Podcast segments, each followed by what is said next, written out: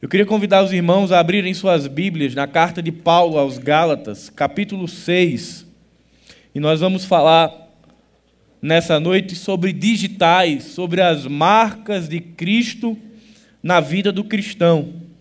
Então, Paulo escreve à igreja da Galácia para combater a, o distanciamento do verdadeiro evangelho, para chamar aquela igreja de volta para o evangelho genuíno uma igreja que tinha recebido o evangelho do próprio Paulo, mas que rapidamente abriu mão desse evangelho e foi beber de uma outra fonte, de um evangelho já misturado, de um evangelho já cheio e repleto da lei, um evangelho judaizante. Então, Paulo, no capítulo 1, ele já começa advertindo e exortando a igreja, dizendo quão rapidamente vocês abriram mão do verdadeiro evangelho. Paulo está ali de fato chateado, Paulo está preocupado com a igreja.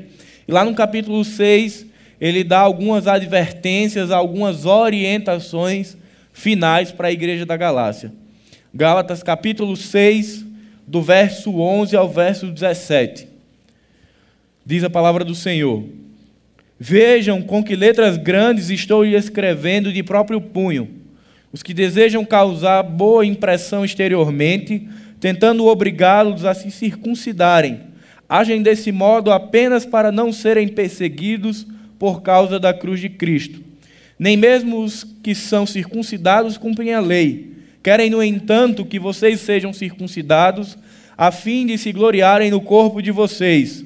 Quanto a mim, que eu jamais me glorie, a não ser na cruz de nosso Senhor Jesus Cristo, por meio da qual o mundo foi crucificado para mim e eu para o mundo.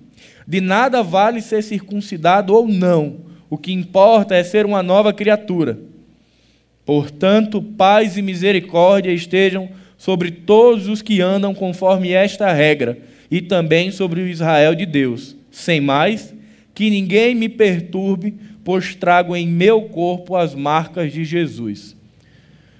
Pai amado, Pai bendito, muito obrigado, Senhor, pelo privilégio de estarmos na igreja, como igreja, Senhor, louvando e glorificando o Teu santo nome. Nós pedimos que o Teu Espírito ilumine as nossas mentes, prepare o nosso espírito para que possamos ser ensinados, para que possamos ser exortados, para que possamos ser cuidados pela Tua palavra, Senhor. Que essa palavra encontre em nossos corações uma morada segura e fértil, Senhor, e que ela possa produzir em nós a transformação necessária é isso que nós te oramos e te agradecemos, em nome de Jesus. Amém. Queridos, a nossa vida, o Evangelho, ele nos ensina isso, a nossa igreja tem falado sobre isso em tempo inteiro. É uma vida relacional e uma vida de interação. O tempo inteiro nós estamos nos relacionando com pessoas, de maneira que a dinâmica da nossa vida é cristão e sociedade, sociedade e cristão. E como nós bem sabemos, a nossa vida ela é uma construção. Ela vai sendo marcada por pessoas, marcadas por histórias, marcadas por experiências, e isso vai deixando impressões digitais, vai deixando marcas em nossas vidas. De uma maneira muito semelhante, nós, enquanto cristãos, também fazemos o mesmo. À medida que pessoas se encontram conosco, seja na infância, na adolescência, na vida adulta, na melhor idade, vai havendo esse espaço de relacionamento e nós vamos sendo constituídos enquanto ser. De maneira que, dentro da minha formação, dentro de quem eu sou, tem um pouquinho dos meus pais, tem um pouquinho de quem eu convivi, e talvez em outras pessoas tenha um pouquinho de mim, porque vivemos nesse espaço de relacionamento, nesse espaço, nesse espaço de contato, nesse espaço de interação onde nós marcamos pessoas e somos marcadas por elas. Mas a nós, povo de Deus, povo cristão, existe uma responsabilidade. Nós partimos do ponto que Deus criou o homem e a mulher para se relacionarem. Quando nós olhamos o relato da criação lá em Gênesis, vemos Deus criando o homem dizendo: Não é bom que o homem esteja só, far-lhe-ei uma auxiliadora. Ali o primeiro casal, o primeiro protótipo do relacionamento. Um relacionamento não só com o pai, mas dentro da criação. Deus olha para esse casal e diz: agora cresçam e se multipliquem, expandam esse espaço de relacionamento. Mas vem o pecado e muda a história, e estamos nós aqui, num tempo pós-queda. Pessoas que têm marcas da realidade do pecado em sua vida. Mas aprove a Deus, pela sua misericórdia, salvar a minha vida e salvar a vida dos irmãos, para que hoje nós estivéssemos aqui enquanto filhos de Deus, discípulos de Jesus. E a igreja de Jesus, ela tem uma responsabilidade dentro desse espaço de relacionamento. 2 Coríntios 5,18, o apóstolo Paulo diz: Tudo isso provém de Deus que nos reconciliou consigo por meio de Cristo e nos deu o ministério da reconciliação. Nós somos instrumentos de Deus para levar esse mundo caído, esse mundo distante de Deus, esse mundo que não conhece a graça de Jesus, somos nós os instrumentos para que a reconciliação que nos alcançou alcance também essas pessoas. Dentro desse espaço, nosso papel é muito mais de moldar a vida de pessoas, de que de sermos moldados por ela. Nós sabemos que, enquanto cristãos, a nossa cosmovisão, a nossa maneira de enxergar a vida, ela é afetada por tudo aquilo que nós nos relacionamos. Mas nós vivemos diante de um desafio de que a nossa fé, de que a nossa crença, de aquilo pelo qual nós fomos chamados e cremos, marque a vida de pessoas e impregne a vida de pessoas da graça de Deus e do conhecimento da verdade. E esse é um desafio de fazer com que a reconciliação que vem por meio de Cristo, ela se achegue às pessoas por meio de nós. Por isso que nós vamos falar nessa noite sobre digitais. Sobre aquilo que nós temos marcado pessoas.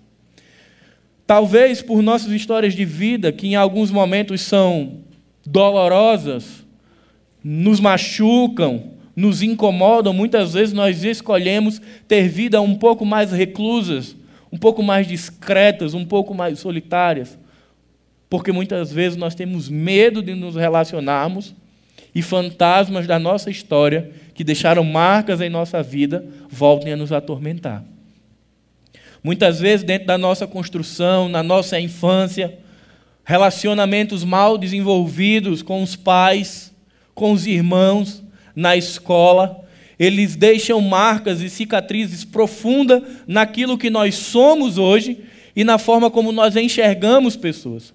E muitas vezes essas cicatrizes, elas nos impedem de olharmos para Coríntios 5:18 e sermos instrumentos de Deus para reconciliar o mundo com Deus. Porque quando olhamos para a possibilidade de se relacionar com alguém, às vezes nós olhamos também para a nossa cicatriz. E lembramos o quão doloroso foi a circunstância no qual nos machucamos. E escolhemos muitas vezes, isso é legítimo, é uma forma de defesa, escolhemos não nos relacionar.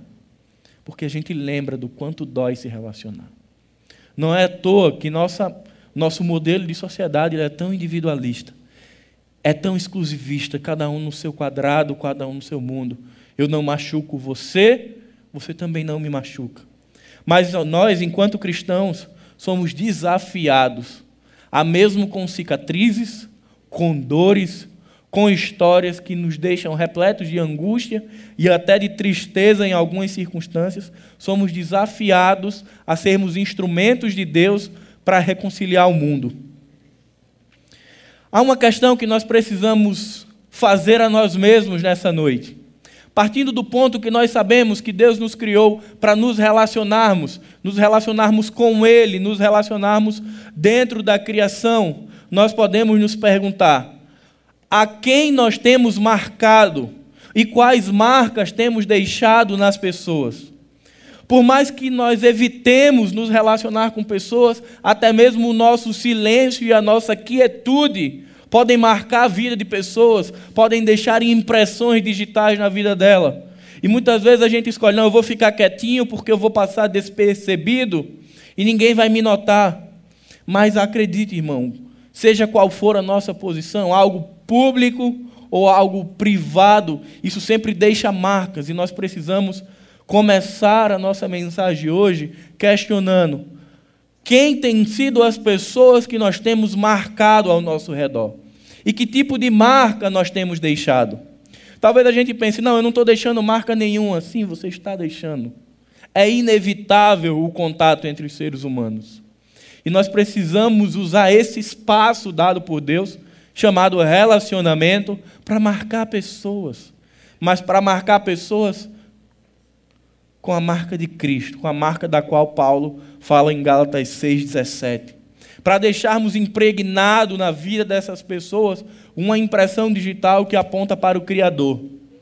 Billy Graham, um dos maiores evangelistas que nós já tivemos, em um de seus sermões ele diz: Nós somos as Bíblias que o mundo está lendo, nós somos os sermões que o mundo está prestando atenção. Essa afirmação de Billy Graham é muito séria, ela é muito profunda. Existem muitas pessoas que não conhecem a Jesus e que não têm acesso ou não têm interesse de conhecer as Escrituras. Ou pessoas que evitam o contato com o povo de Deus, mas a todo momento ela está fazendo uma leitura desse povo chamado igreja. E eles estão muitas vezes fazendo da nossa vida, e é isso que o Billy Graham está falando, muitas vezes é a nossa vida, é a escritura que esse povo está lendo. E nós precisamos nos preocupar com aquilo que está escrito nas páginas das nossas vidas.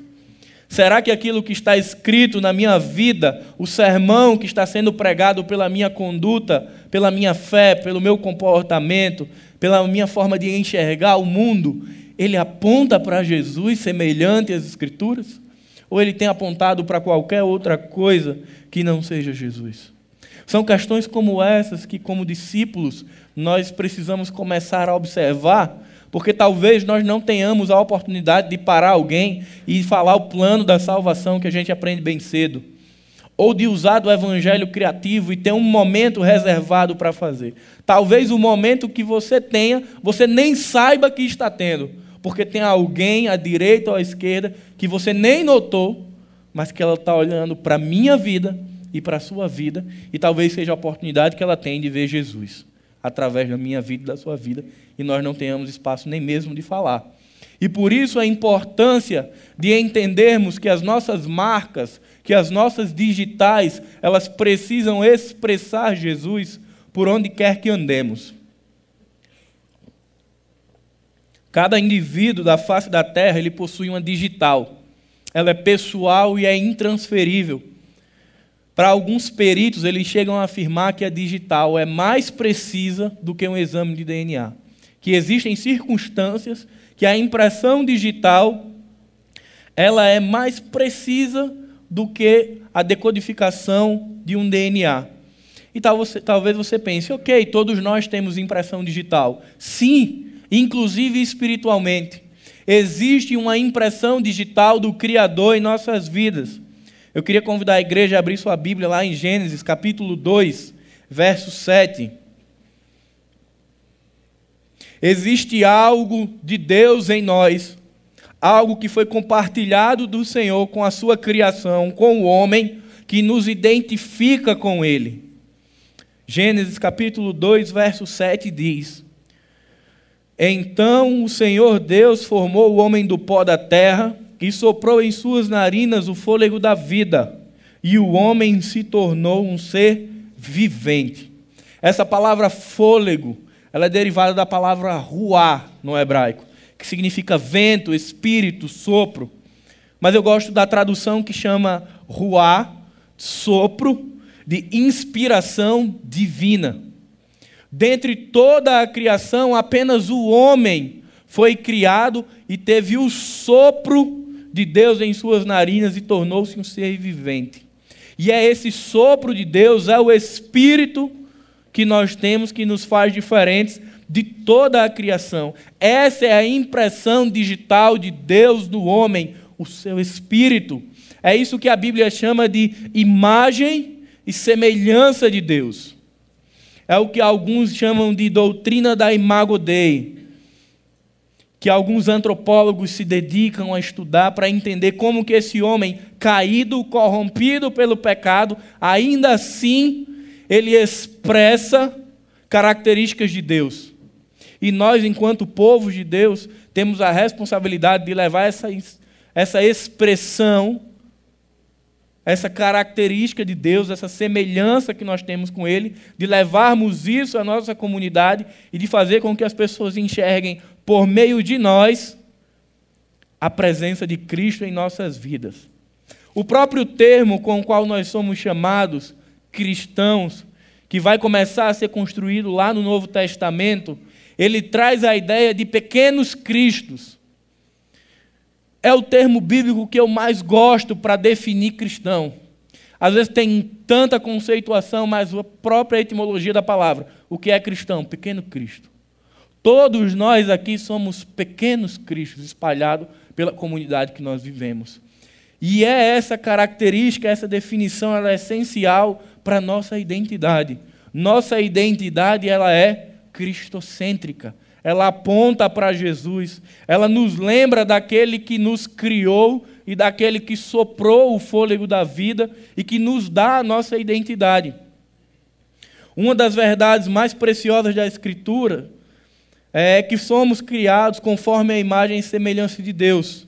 O Salmo 19, verso 1 diz: Os céus proclamam a glória de Deus e os firmamentos anunciam as obras de suas mãos. Talvez você se pergunte: mas será que as obras, a pedra, o animal, os mares, eles são a imagem e semelhança de Deus? Não. Eles anunciam as obras de Deus.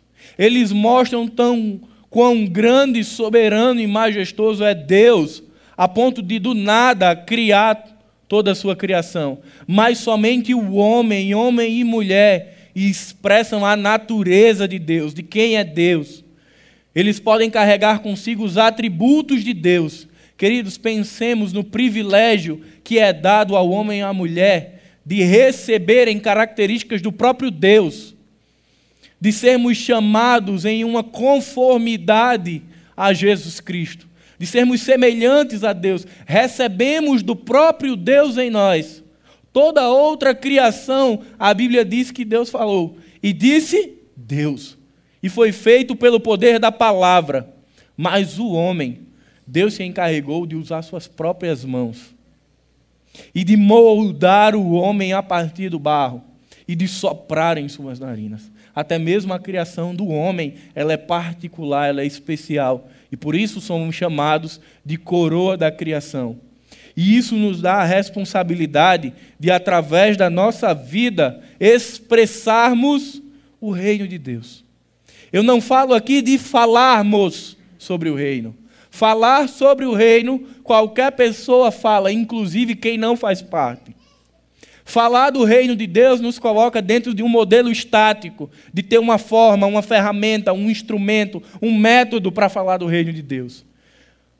Mas eu nos chamo a atenção sobre expressar o reino de Deus. Fora de um método, fora de uma fórmula, mas apenas através da vivência, do cotidiano da fé, do relacionamento com Cristo e com a comunidade, expressarmos no nosso DNA e nas nossas digitais, expressarmos a Jesus. Fora da comunidade local, fora da atividade da comunidade local, mas nas 24 horas nós podemos e somos desafiados a estar expressando Jesus Cristo. Mas infelizmente vivemos tempos onde o cristianismo tem sido cada vez mais caricato, talvez alguns entendam a palavra tosco, é um negócio que você olha assim e você diz: isso não é evangelho. Cada vez mais recheado de misticismo e de uma influência visual muito, muito grande. Alguns cristãos têm entrado na vibe, na onda de que eu preciso me adequar ou me conformar com a identidade visual cristã, eu preciso estar andando na moda gospel. Eu preciso estar vestindo agora fulano de tal, porque ele é tendência. Eu preciso usar determinado jargão que hoje está sendo usado, porque eu tenho que me adaptar ao dialeto dos evangélicos. Ou eu tenho que pegar o meu copo d'água e consagrar, ou ir lá na praia e dar sete mergulhos e me preparar, porque eu tenho que receber uma bênção especial para a minha vida, e vai se envolvendo com uma série de rituais místicos e vai perdendo de vista um evangelho puro e simples. É esse tipo de coisa que Paulo combate aos Gálatas. É esse tipo de abertura e de espaço para um outro evangelho que Paulo questiona os Gálatas e diz: ainda que vos desça um anjo do céu, que seja anátema, que seja amaldiçoado. Ainda que exista algo de sobrenatural, apeguem-se ao evangelho apostólico.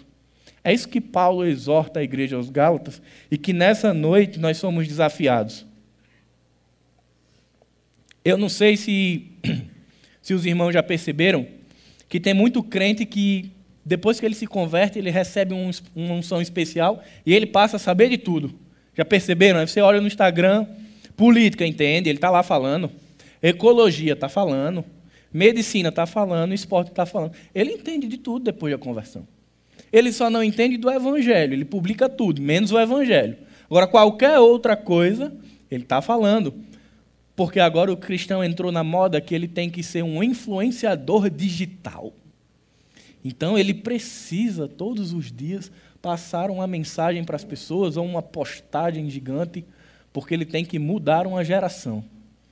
Mas na hora de se relacionar e pelo tato, pelo relacionamento, pelo chorar com os que choram, sorrir com os que sorriem, a gente procura essa geração digital e já não encontra nós somos desafiados a abrir mão desses dogmas da igreja, a achar que muitas vezes, não, agora eu vou para a igreja, uma Bíblia dessa daqui, ela não é cristã o suficiente. Eu preciso de uma Bíblia maior, uma Bíblia de estudo.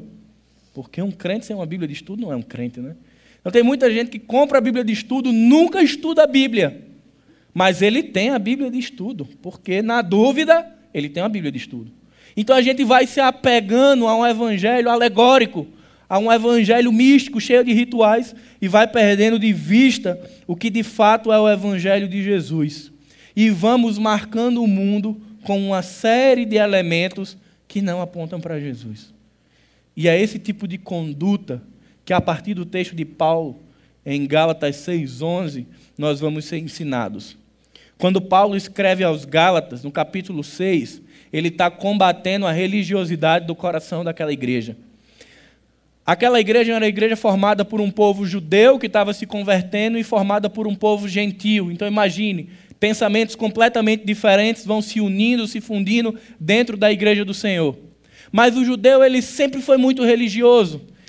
À medida que o evangelho pregado dizia, olha, a salvação é pela graça, ela é um instrumento meritocrático de Jesus, não há participação do homem, mas é exclusivo de Cristo. O judeu dizia, hum, tá bom demais para ser verdade esse negócio. Eu acho bom que você seja circuncidado. Ok, Jesus fez um bom trabalho, mas na via das dúvidas, faz a circuncisão. E a igreja começa a entrar nessa ideia, e até mesmo aqueles que não eram judeus, que não vinham da cultura judaica, eles começam dentro da igreja da Galácia, começam a querer a circuncisão. Porque na dúvida, vai que o sacrifício de Jesus falha. Então, se o sacrifício de Jesus falha, eu já tenho aqui uma segunda segurança que é a circuncisão. E Paulo é muito duro combatendo essa realidade, chamando isso de um falso evangelho. E é por isso que ele vai dizer, olha, a circuncisão não tem, a circuncisão não tem valor algum, não tem representatividade na minha vida. Paulo fala da existência de marcas que não são marcas da carne, não são marcas que o homem poderia construir em si mesmo, como a circuncisão. E ele nos dá quatro lições no texto de Gálatas, capítulo 6. A primeira lição é: a nossa digital compreende que não devemos nos deixar levar pelo convite da religiosidade. Talvez a gente possa parar e se perguntar nessa noite: será que você já não se sentiu seduzido pela religiosidade? Por mais que você diga, não, eu confesso a minha fé no Evangelho da graça. Eu entendo que Cristo foi suficiente para a minha salvação? Será que em alguns momentos, até de forma inconsciente, essa religiosidade que está tão marcada na nossa digital, ela não tenta nos enganar? Quantas e quantas vezes a gente não olha e diz assim: Poxa, eu faço, eu faço coisas no reino de Deus, mas eu poderia fazer mais. Nós discutimos isso ontem na célula. Às vezes você olha para a vida da pessoa, ela não tem tempo, ela já serve dentro das possibilidades dela e serve com amor, mas ela diz: Eu preciso servir mais. Eu quero um outro ministério. Ela faz dois. Daqui a pouco ela diz: Poxa, mas eu poderia fazer mais para Deus. Eu, eu acho que dá para fazer três. Aí ela pega o terceiro. Aí daqui a pouco ela está em crise porque a religiosidade está gritando: olha, três é pouco, é preciso quatro. E a gente vai entrando no ativismo, num ciclo vicioso, sem perceber que a gente está extremamente ativo numa comunidade local, mas extremamente distante de um relacionamento com Deus. Mas nós pensamos que estamos aqui dentro de uma fé genuína, mas a religiosidade muitas vezes ela está escondida. Ela procura um espaço oculto na nossa vida e vai nos cobrando e colocando um peso. Quando, na verdade, o Evangelho fala de servir a Deus de todo o coração e fazer conforme as nossas forças. Mas muitas vezes a gente está procurando sempre um algo a mais, como para dizer: Senhor, eu sou um servo bom e fiel. É por isso que ontem na célula, quando nós conversamos, a pergunta foi feita: Você se sente útil no reino de Deus? Foi muito engraçado, porque boa parte dos presentes falou: Eu me sinto, mas eu acho que dava para fazer um pouquinho mais. E a gente conhece a vida e sabe que não dá para fazer um pouquinho mais, a não ser que eles abrissem mão de dormir para fazer algum evangelho itinerante na madrugada. Mas era interessante como isso fica na cabeça: não, eu faço, mas se desse para fazer um pouquinho mais. E aí nós reformulamos a pergunta: olha, não é o que se você se sente útil na sua comunidade, é no reino. Aí a cabeça dá uma expandida. Porque, naturalmente, quando nós falamos sobre serviço e comprometimento no Evangelho, a gente faz comunidade local. Eu não estou fazendo nada na minha comunidade, eu poderia estar fazendo mais.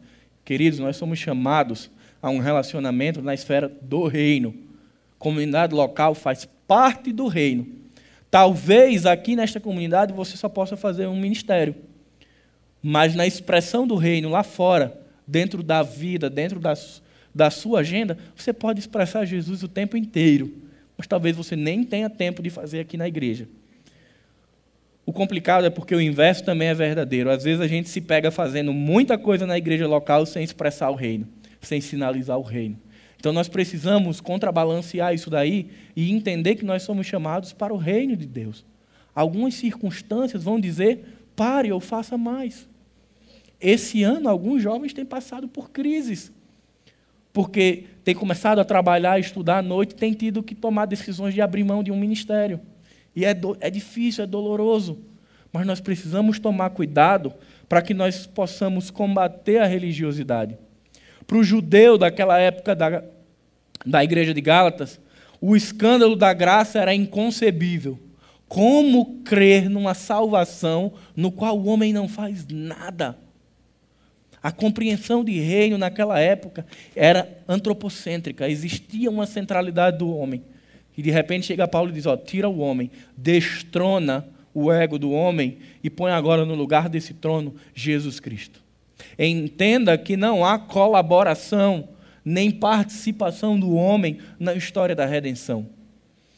Quando eu penso sobre destronar o antropocentrismo, esse eu do homem, não tem como esquecer do texto de Efésios, capítulo 2, verso 1, que diz: Vocês estavam mortos por causa de sua desobediência e de seus muitos pecados.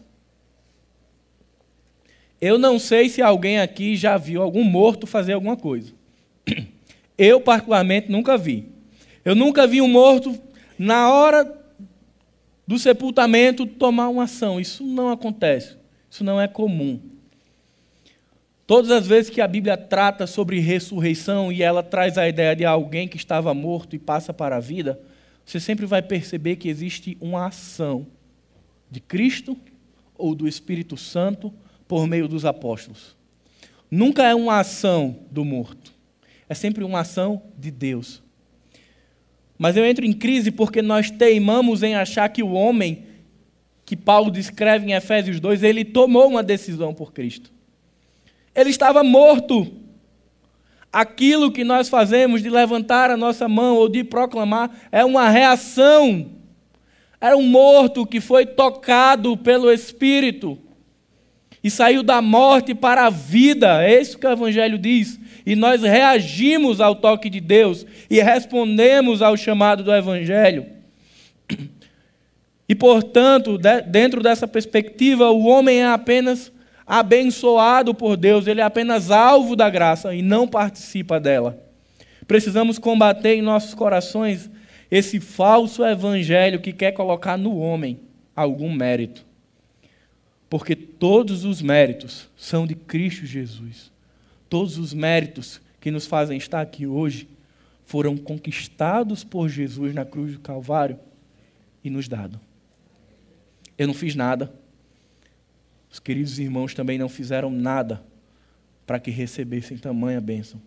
O profeta Abacuque, no seu livro, ele diz: Ainda que não haja fruto na videira, eu exultarei no Deus da minha salvação.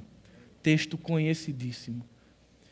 Abacuque aprendeu que aquilo que ele tinha por meio de Cristo era maior do que qualquer coisa que ele quisesse ter no aqui e no agora. Muitas vezes nós somos, através da religiosidade, através desse mundo de cobranças, somos estimulados a eu preciso ter, eu preciso ter, eu preciso conquistar, eu preciso de mais. É legítimo, nós queremos crescer e nos consolidar. Mas nós não podemos abrir mão daquilo que é incorruptível. Palavra de Deus diz que o que Cristo conquistou por mim e pelos irmãos na cruz do Calvário é incorruptível. Talvez o carro, a casa, a profissão certamente se corrompem. Mas os ganhos de Cristo jamais. Ainda hoje o ser humano continua a ser seduzido pelo engano do diabo, que vem querendo distorcer e corromper o evangelho.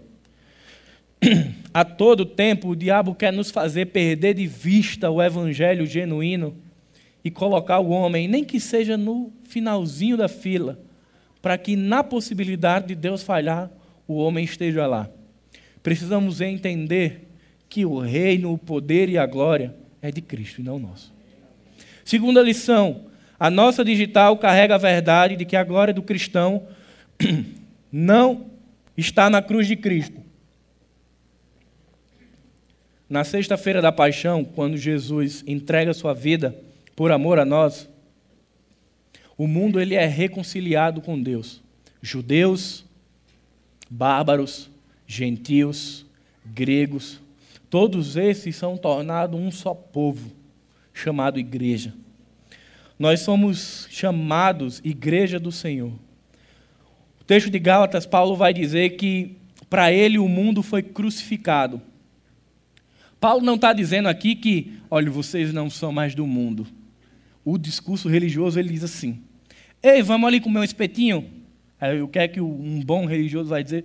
Ah, eu não sou do mundo. A palavra de Deus diz que eu não devo me assentar na roda dos escarnecedores. É? Então, assim, é todo um preparo. Até para falar é diferente.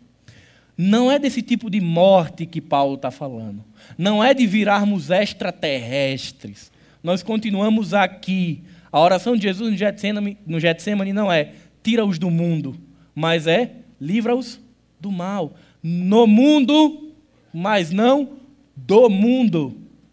É esse tipo de expressão que Paulo está querendo ensinar à igreja da Galácia.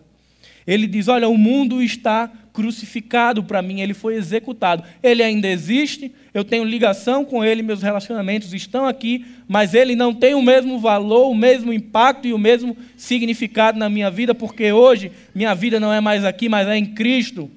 É por isso que Paulo diz: Agora não vivo mais eu, mas vivo a vida em Cristo. O mundo não se dissolve para Paulo, mas ele ganha um novo significado, e isso é posto como uma verdade para nosso digital. Talvez você conquiste muito, você cresça aqui, mas isso não constitui quem você é. Aquilo que nós somos está em Cristo Jesus, a ponto de que Paulo abre mão de tudo aquilo que ele tinha conquistado Paulo era um fariseu, um homem respeitado, um homem de poder, um homem de status, mas ele entende que tudo isso que o mundo conquistou junto com ele, com tudo isso que ele tinha de status, não lhe servia mais de nada quando comparado com os méritos de Jesus Cristo.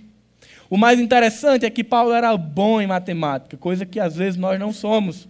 Quando Paulo fazia ali uma operação básica, ele percebia: hum, aqui a soma do evangelho é muito maior do que a soma das riquezas deste mundo. E por isso o mundo não tinha tanto valor para Paulo, porque ele entendia e compreendia a essência do evangelho. E ele não queria substituir Jesus por ele, porque ele entendia que a centralidade, que a glória do cristão estava na cruz de Cristo. O interessante é que Paulo já não era mais da lei. Paulo já não estava mais, não estava mais preso a toda a estrutura pesada, a toda a estrutura rígida da lei sobre sua vida. Paulo já tinha entendido o que era, o que era viver debaixo da graça de Deus. O DNA de Paulo tinha sido mudado. A digital de Paulo tinha sido mudado. A partir de então habitava em Paulo a graça de Deus. Paulo anunciava um reino de graça, de liberdade, onde as pessoas estavam fora da escravidão do pecado e que estavam agora debaixo da graça de Deus.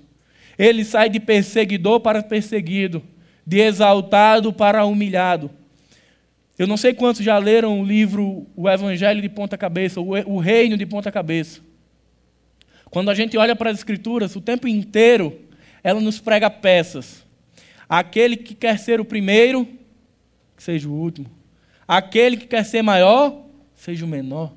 Aquele que quer ser servido, sirva. O tempo inteiro a inversão de valores que a Bíblia traz é para nos dizer: olha, é uma conversão, é uma mudança de direção. Vocês agora têm um novo estilo de vida, têm uma nova natureza. Então, quando o Espírito Santo habita em nós e muda a nossa vida, é nos dado também uma nova natureza. O nosso DNA muda, ele deixa de ser egocêntrico e passa a ser cristocêntrico. E nós passamos a travar diariamente uma luta, uma batalha espiritual que Paulo diz: o mal que eu quero fazer, esse eu não faço. Esse eu faço, perdão mas o bem que eu quero fazer, esse eu não faço. E essa batalha ela vai sendo diária, travada em nossos corações, para entendermos e aprendermos a calcular que a glória do cristão está exclusivamente em Jesus Cristo. Nossos sonhos, nossos projetos, nossas convicções, elas não se esvaem, mas elas ganham um novo sentido. Elas passam agora por um crivo do Evangelho Será que tudo aquilo que eu almejava para a minha vida, tudo aquilo que me movia, faz sentido dentro do reino? Me leva a expressar Jesus? Ou me leva para um calabouço escuro, onde eu vou viver sozinho com as minhas posses e as minhas conquistas sem poder expressar a Cristo? No livro A Mente do Espírito, de Craig Kennan, ele diz: Nossa identidade não é somente uma estratégia cognitiva mais uma acessão da nova realidade de vida. A religiosidade ela é tão ela é tão astuta que muitas vezes ela nos leva para extremos. Há pessoas que vivem na metamorfose do cristianismo. Elas mudam de, dentro, de fora para dentro. Então elas ganham ali novas roupagens, nova fala, até um sotaque gospel ela ganha. Outras pessoas dizem: não, eu não preciso mudar nada, eu vou para a metanoia de Paulo, lá em Romanos 12, eu preciso mudar a minha mente. Craig Kennedy vai dizer que a nossa identidade não é só cognitiva, mas é uma acessão. Ela passa por uma novidade de vida. E ela é sim uma mudança de mente e de comportamento. Porque agora a nossa vida, ela passa a ser um sinalizador nossa vida, nossos comportamentos, nossa expressão sinalizam o reino de Deus. Terceira lição. A nossa digital possui uma nova natureza. Jesus reconciliou a todos por meio da sua morte. Cristo estabeleceu um novo modelo e um novo propósito dentro da criação. Vivemos agora um tempo da graça. Algumas pessoas dizem: show, salvo, salvo para sempre, vou viver como eu quero. Percebam que Paulo vai dizer que nós temos uma nova natureza, e essa nova natureza, ela nos condiciona a um estilo de vida que expresse Jesus Cristo. Não é o fato de não haver participação do homem na redenção que dá-lhe o direito de fazer o que quiser e dizer: não, Cristo me salvou e nada que eu faça vai me tirar do reino dos céus. Se Cristo me salvou, eu viverei dignamente, eu produzirei frutos do Espírito. Porque nós cremos que a palavra de Deus, que a, que a palavra de Deus diz: aquele que começou a boa obra há de completá-la. O mérito é de Cristo, mas nós, igreja, vivemos num processo chamado santificação. O Espírito Santo é como um sinal de alerta que cada vez que pecamos, que pegamos uma direção diferente da de Jesus, ele sinaliza, ele liga uma sirene e diz: está errado. Para, se converte novamente. Há um tempo atrás, pastor Arthur pregou sobre a conversão de todos os dias, de perceber o tempo inteiro que nós temos uma nova natureza. Paulo vai dizer em Coríntios que as coisas velhas já passaram e eis que tudo se fez novo. E porque muitas vezes nós queremos ser como o filho pródigo que abre mão das bênçãos para ir para a lama largamos a preciosidade do Evangelho para nos revirar na lama do pecado de novo, para buscar o peso da lei, colocar em nossas costas. E não desfrutamos de um Evangelho sublime. Porque queremos, de alguma forma, nos colocar no espaço da redenção. Queridos, precisamos lutar contra a nossa necessidade de sermos participantes na redenção. As marcas são de Jesus. Os estigmas da cruz foram em Cristo. Aquele que tem o estigma nas mãos, nos pés, na cabeça, chama-se Jesus Cristo. Não fizemos nada. Queremos muitas vezes costurar um vestido velho Queremos muitas vezes colocar tecido novo num tecido velho, vinho novo num odre velho. Somos nova criatura, uma nova natureza, uma nova perspectiva, uma vida zerada. Mas a gente tem uma necessidade de voltar lá para buscar o que a gente esqueceu. Me dói o coração quando eu ouço duas músicas e quando eu vejo a igreja cantando. Restitui. Quem não conhece, traga de volta o que é meu. Aquilo que a Bíblia diz que era de merecimento do homem era a condenação e o inferno. Não queira de volta o que era seu. Aquilo ali já foi deixado na cruz porque Cristo te salvou. E outra que diz: o melhor de Deus, e a gente canta e exulta. Mas o melhor de Deus chama-se Jesus. Não tem bênção especial. Não tem unção dobrada. Tem Jesus de Nazaré na cruz do Calvário que se entregou por cada um de nós, e esse é o melhor de Deus. Talvez você realize os seus sonhos aqui, mas talvez não. Mas entenda que o que era mais precioso, que mudaria sua eternidade, já lhe foi dado. Sempre lembre na sua balança todos os dias de que o que há de melhor nesse mundo, que é uma eternidade com Jesus, você já tem, meu querido. Talvez não venha a casa nem a Land Rover. Amém.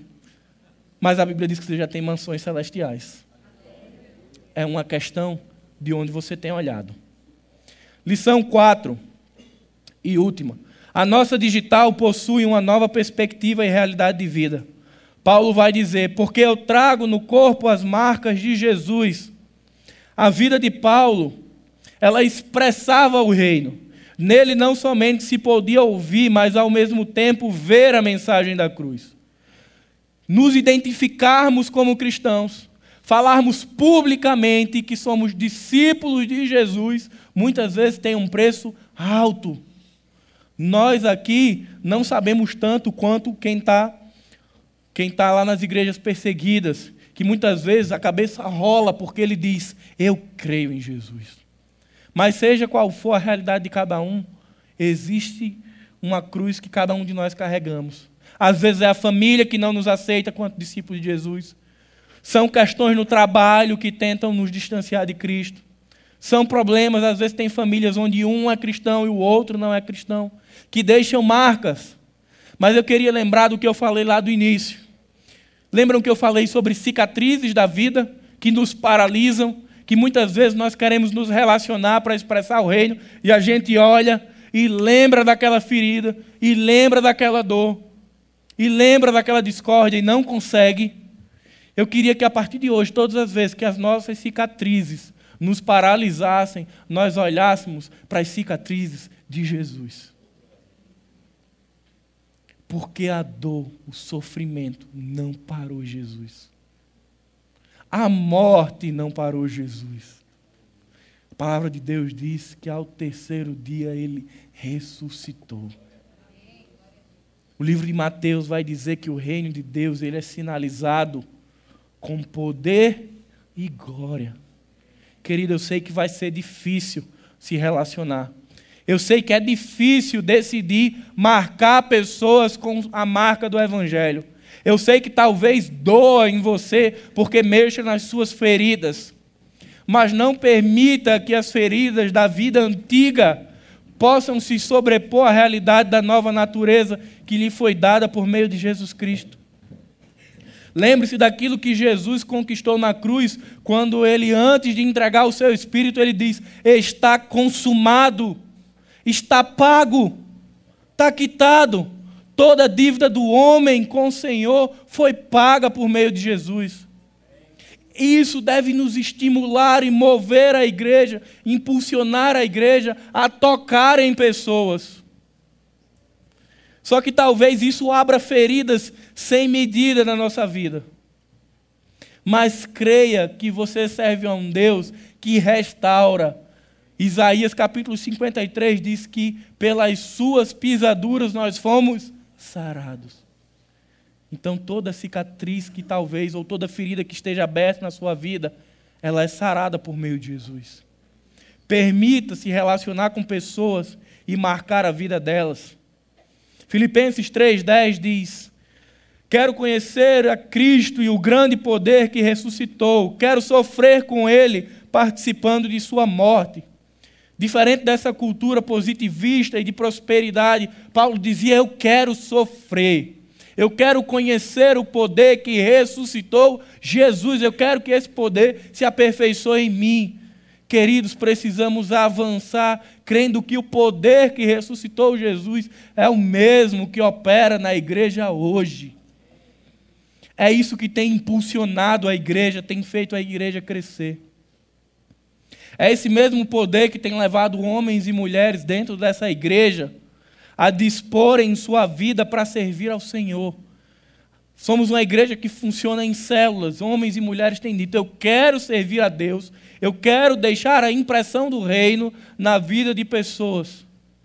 Temos muitos visitantes nessa noite. Muitas pessoas que talvez estejam vindo à nossa igreja pela primeira, segunda ou terceira vez.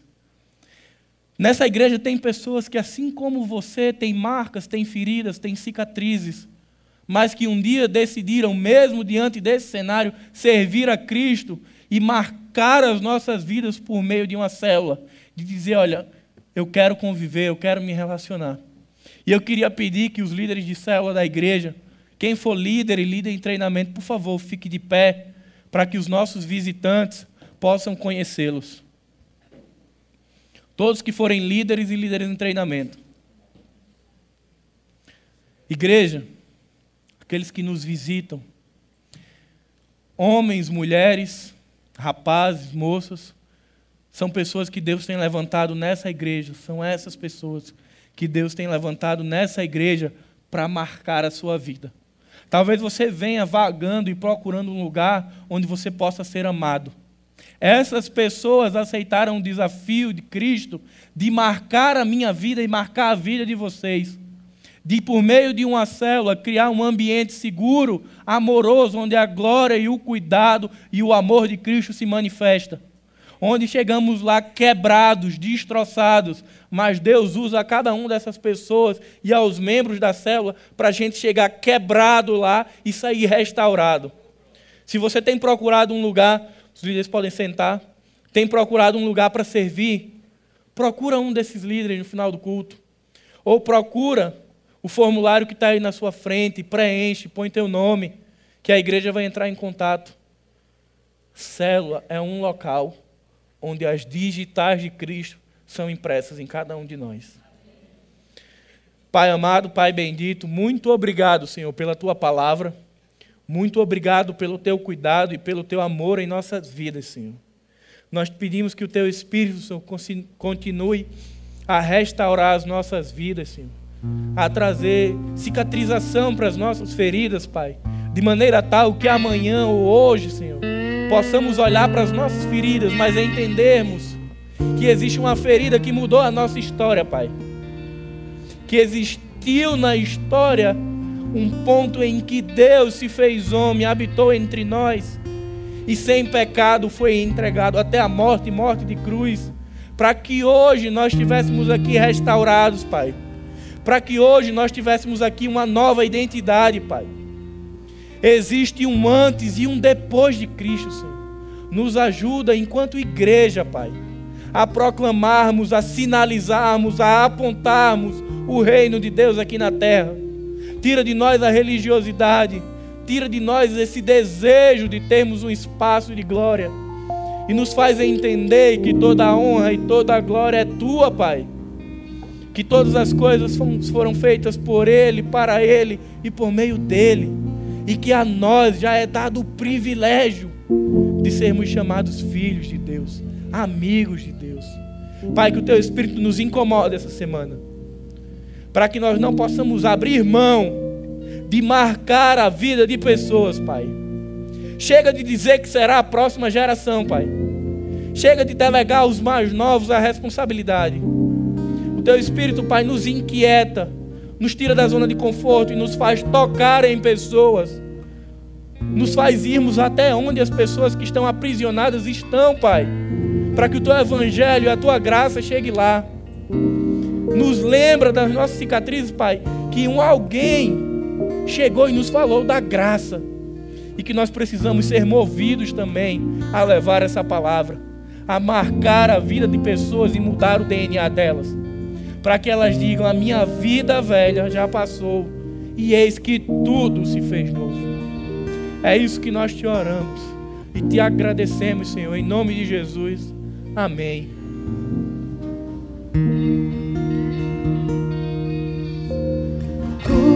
posso em ti, fortaleza minha, eu espero em ti, firme nas promessas, tudo vai passar, mas a tua